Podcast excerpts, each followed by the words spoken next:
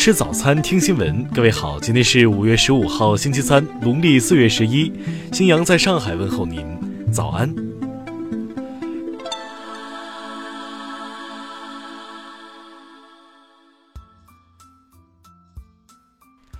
首先来关注头条消息：被同学殴打后反杀致两死一伤，算不算正当防卫？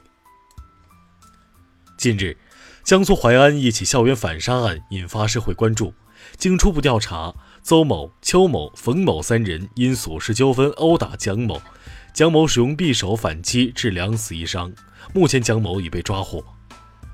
在这起反杀案中，被殴打的十九岁学生是否可以被认定为正当防卫？律师表示，若蒋某为了确保自己的安全，抢夺并使用他人匕首，可以认定为正当防卫。但如果蒋某抢夺到匕首后，其他三人停止侵害，蒋某反而继续伤人，则属于防卫过当。同时，律师还分析，因此人此前早有矛盾，如果这把匕首是蒋某刻意带在身上，并借机对其他几人实行侵害，则可能会构成故意伤害。当事人的主观动机不同，可能会得出不同的结论，最终还是要看警方掌握的证据。听新闻早餐，知天下大事。国家卫健委联合民政部、扶贫办和医保局日前就农村贫困人口大病专项救治工作作出新部署，提出将救治病种扩大到二十五种。司法部十四号介绍，截至二零一九年四月底，各地区各部门共取消证明事项一万三千余项。一至四月，国家网信办开展教育类移动应用程序专项整治。以下架作业狗、口袋老师等二十余款传播淫秽色情信息的程序。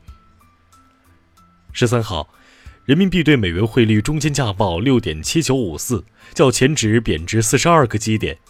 央行媒体称，人民币汇率短期承压，但不会持续大幅贬值。数据显示。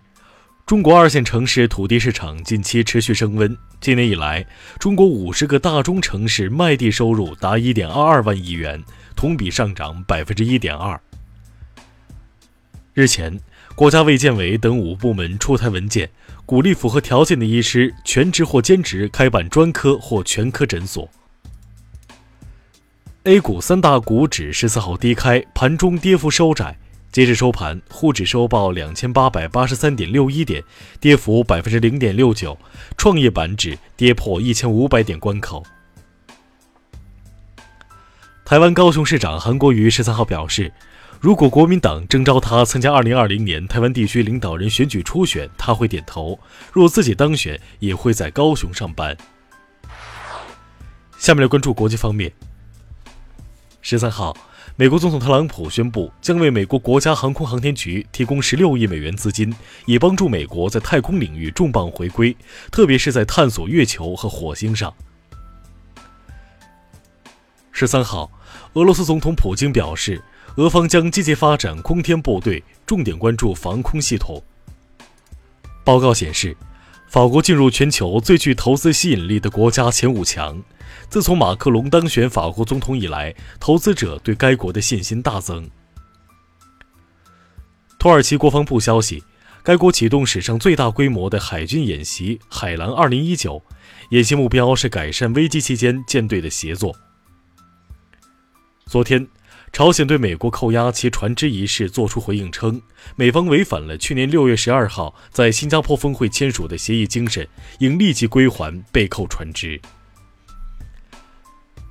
当地时间十三号下午，第二批由中国政府提供的七十一吨民生物资抵达委内瑞拉首都加拉加斯。